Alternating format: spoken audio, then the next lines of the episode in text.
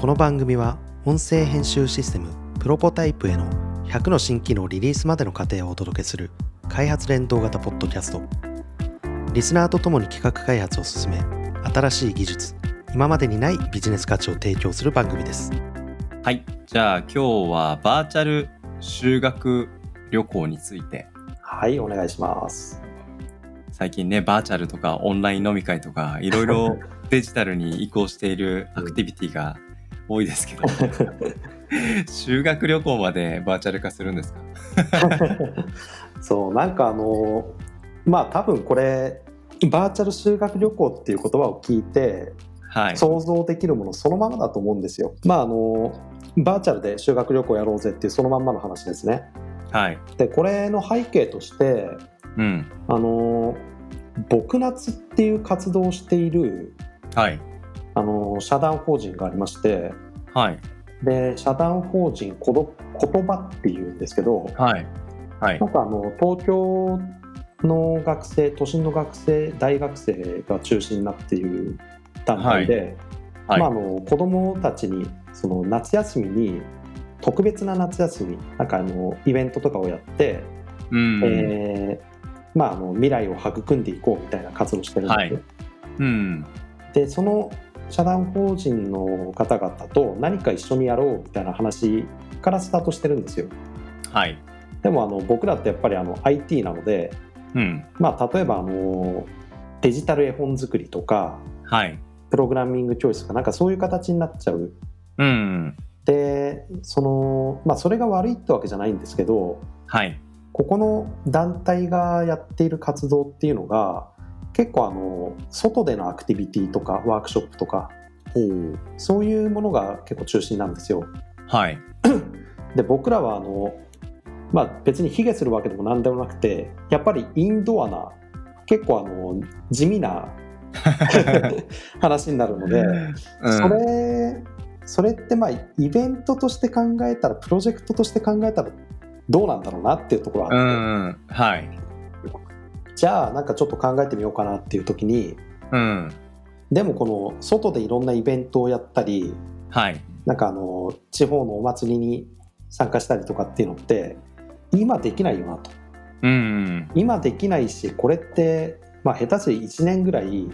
ょっとこういう活動はしにくくなるかもしれないじゃないですかはい。まあそれはコロナの影響でですけど、うっん。て言った時にその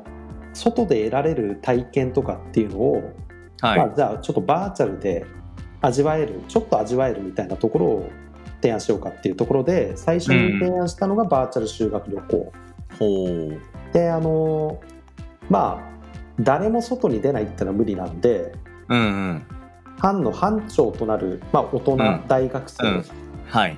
と一緒にいろんなところに行く計画を立てて、うんうん。でそのカメラを持って移動するのはその大学生が、はい。まあ、少人数で行うと。はい。で例えば Zoom を想像してほしいんですけど Zoom って複数に入れるじゃないですか。そうですね。なのでその A 班の人たちはこのルームに入って、ではあい。のいろんなところをみんなで見てなんか「えそこどうなってんの?」って言ったら Zoom で見せたりとか、ズームアップして見せたり。はい。であのお昼ご飯の時間だねっつったらその、うん。郷土料理みたいなのを食べるんだったらうんうん。その子の家庭にそのお弁当の配達まで行うとでみんなでなんかそれを一緒に食べるみたいな あでそうしたところであのなんか代替っていうふうには僕はしたくないんですよその、ー。うんうんうん。本当は外行きたいけど外行けないからしょうがなくやるっていうのって結局あの価値をちょっとマイナスにして終わるだけなのではい。なのでそこをちょっと生かすためにどんなのか考えられるかって言ったらそもそもコロナとか関係なく修学旅行に行きたいけど行けない子どもたちっているよなとかうんうんあとはその Zoom とかでやったら映像が残るじゃないですかうん。はい。映像が残ったのをその先に何か展開できないかなっていう今まで体験できなかった人も Zoom だったら参加できるうんうんうん。っていうのはまず一つあの、えー幅を広げるというか参加できる人を増やすっていう意味で一個メリットとしてあるし、はい。その先いろんなその修学旅行の光景が映像で残っているのでうんうん。その先の記録っていうのをなんかあのイメージは夏休みの日記をまず想像してほしいんですけど、は結構い。鮮明にいろんなこと書けるじゃないですか そうです。修学旅行レポートじゃないですけどっうんうん。ていうのを作れるからじゃあそうんの発信まで含めてプロジェクトにしちゃおうぜ、ほー。でどんなことかっていうとうちの会社で今あのフォトショップで絵本アプリを作れるっていうのを販売してるんですけど、うんうん。これ提供するよとはい。でそれを提供したら何ができるかっていうと修学旅行のその体験自体を子どもたちが絵描いて絵本にしてうん。でウェブで公開しようと、うんうん、うん。そうする。ると自分たちの学びをインターネット上で公開しかもあの、はいデジタルのデータになってるってことは、うん翻訳も結構簡単なので世界的に展開はいはいはというい。ふうにすると日本の例えばまあ、えー僕が福島県出出身というか福島県の大学出てるので、うん福島県の話をすると、うん。福島の磐梯山っていう山があったり猪苗代湖っていう海があったり、そこはいで修学旅行をした経験っていうのが絵本になります、うん。絵本になってそれを世界中に発信します、うんそれってそれだけで結構面白いと思うんですけどうんうん。多言語展開していると日本のそういうのに興味あったら、えうーんうんまあ、違う国の外国の人たちもうん。それを知るきっかけにもなるので、うんうんうんう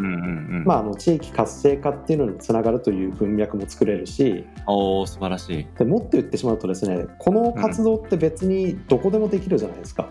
はい。どこでもできるからもう一つのプロジェクトとして同じのを海外でやりましたとかうんうん海外の子どもたちがやりましたもっと言ってしまえばこういうのを海外でもやらせてあげたいんですっていうような話をすればうん。うん。なんかあの、スポンサーをつけてうんうんこ。のこの活動のワールドワイド版みたいなのもできるかもしれないし、うん。なのでその最終的に、まあ、絵本っていう言い方をしてますけどはい。そういうところの発信まで含めてバーチャル修学旅行をやろうぜっていうのをちょっとう今ん進めてるっていう話 ですね。なるほど。あの、ちょっと僕、今やってることすべて投げ打って、はいそのプロジェクトに入れてもらおうかなって思いました。 めちゃくちゃ面白いですね。これそうなんですよ、うん今うん今だから言えるんですけどその最初に社団法人の方とはいなんか一緒にやろうよって打ち合わせに僕突然呼ばれたんですよ。へえ。でこの話を持ってきたのはあの何度かポッドキャストでも話題に出てる51歳、はいはいはいははい、い。のうちのメンバーですね。はい。でなんかあの話してる時にたまたま思いついてこんなんどうって言ったら結構あ自分で話してるしこれ面白いんじゃないかなって気になってき て、いや、なんかそのバーチャルうん修学旅行の、やっぱ修学旅行って4文字に、はいあの、人が、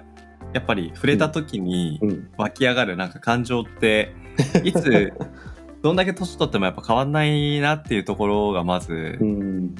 ありますね。なんかその未知の世界に対する、うんその飽くなき探求心好奇心うを んもう、もうフルフルスピー ドで追求していいっていう機会が、うんその普段学校の中であの通わなきゃいけない制約から解き放たれる期待感、はいはいはい決し、て決してあの解き放たれすぎることはなくてある程度やっぱ制約の中なんですけど、うんやっぱりその日頃のやっぱ枠を超えられるってことに対する、うんなんかワクワクする気持ちうんなんかこれを凝縮した言葉はこの4文字だなっていうふうに最初見た時思ったんですけど、うんなんかやっぱポイントとしてその既存の修学旅行にとどまらないうん新しい体験が何ができるかっていうことがそのその体験した人たちの中だけでとどまらないうんで具体的にはやっぱり多言語展開はすごく面白いなと思ったんですよ。うんうんで、じゃあこれの競合って何かなって言ったら僕 Airbnb のエクスペリエンスだと思いますね。はあなるほどえ Airb のエクスペリエンスって、はいまあいろいろありますけど、結局現地に行ってローカルを体験するための、うんうんえーエンタメうんとして作られた観光パッケージではなく、その場所に住む人たちが作る手料理を一緒にその人の家で作りながら食べるっていうことであったりまあ、僕らが、あのー清澄白河を中心にやってるランニングと朝食では、まあ、僕らが毎週土曜日に走っているうんうん7時半からの隅田川沿いのランニング景色を一緒に見ながらうんうん銀座行ったり日本橋行ったり浅草行ったりでその僕らでしか見つけられないようなうんうん観光ガイドに載っていない朝食を行き先も分からずにう、んとりあえず出発点まで来て、じゃあ一緒に走りに行こう、どこに行くか分かんないけど、まあ、話してたらなんか楽しいし、うん着いたらめちゃくちゃ美味しいご飯があって、あの、それで終わってまだ9時半ですみたいな、めちゃめちゃコスパいいじゃんみたいな、うんそういう体験って結局、あの、ローカルでしか作れないと思っていて、うん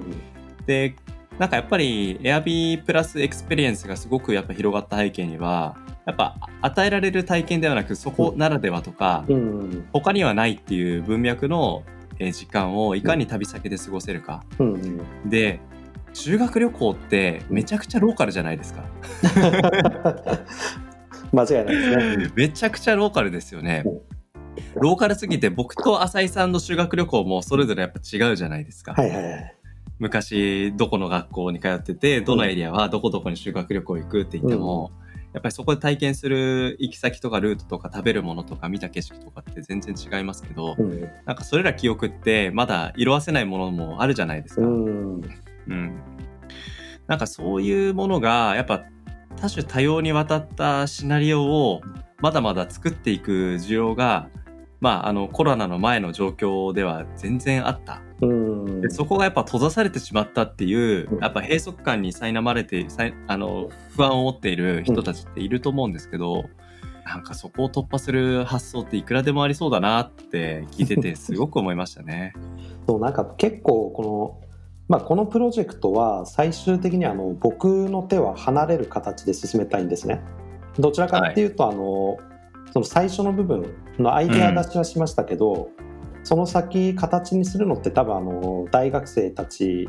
というよりはあの言葉っていう社団法人の方々が中心になるべきだと思ってるのではい、でアイデアってこれもあのしょっちゅう言ってるんですけどアイデアってあんまり価値ないと思ってるんですよ。うんうんうんだからあの僕の名前とかも特に出す必要はなくてうんうんじゃなくてこんなん今うちの会社の石井が中心にやってんですよぐらいで